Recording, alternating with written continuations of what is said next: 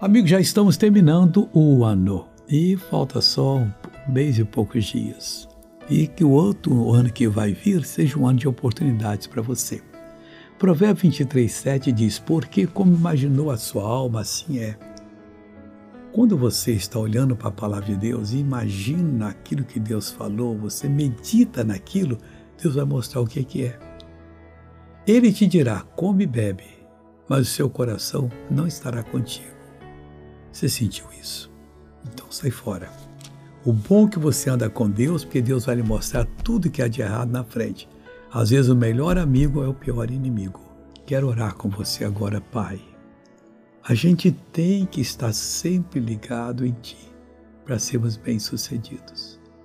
Não podemos de forma alguma, Pai, entender errado, mas ao contrário, eu quero que essa pessoa seja abençoada.